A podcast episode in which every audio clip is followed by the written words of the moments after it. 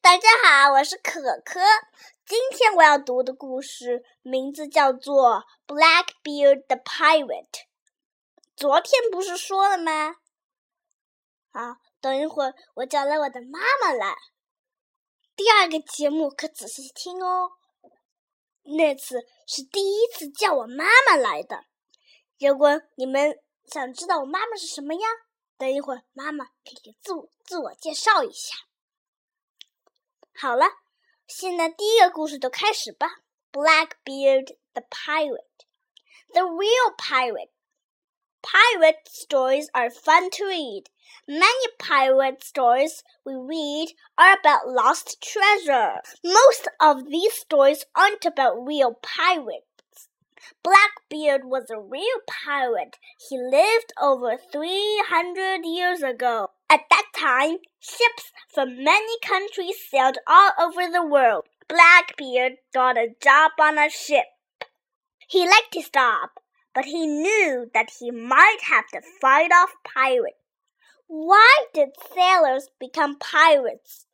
Some things about being a sailor or a pirate were similar, both were away from home for months at a time. Both jobs were dangerous. The main difference was in their pay. Sailors were paid very little. Pirates got to keep and share what they took from other ships. Pirates would rob ships and share the treasure.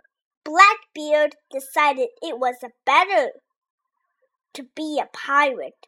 Do you know? In the 1700s, boys as young as 8 to 12 years old had jobs on ships. A boy's first job might be to help a ship's officer. Later, they learned how to help sail the ship. Everyone was afraid of pirates. Blackbeard was a very big man. He had a thick black beard. People were afraid of him. People gave up when they saw him. Blackbeard's pirate flag scared people too. His flag had a skeleton on it. Many ships gave up when they saw his black skeleton flag. Do you know? Blackbeard took ships as well as treasure. In his pirate life, Took over 40 ships. A pirate's life. Blackbeard had four good ships. One day, his best ship got stuck in the sand. It couldn't move. All the pirate's treasure was on Blackbeard's ship. Didn't know what to do. Do you know? Blackbeard had over 350 men in his pirate's crew. They had to rob a lot of ships to support that many men. Blackbeard thought fast. He put their treasure in his other ships.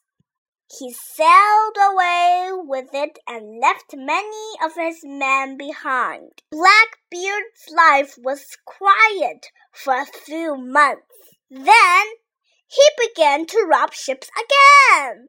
More ships were sent to stop him. Blackbeard's last fight. During a long ship fight, Blackbeard was shot dead. Many stories were told about Blackbeard's life. He became the most famous pirate of all. The end. 好了，故事讲完了。记住哦，一会儿遇到我的妈妈，你们可别说她。她的英语跟我差不多好，她的她会说的话比我好太多了，因为她是我的妈妈。但是我的发音比她准。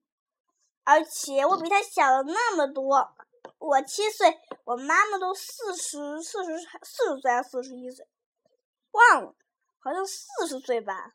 哎，等一会儿妈妈过来介绍的时候，嗯，你们就听仔细听她介绍，可不可以？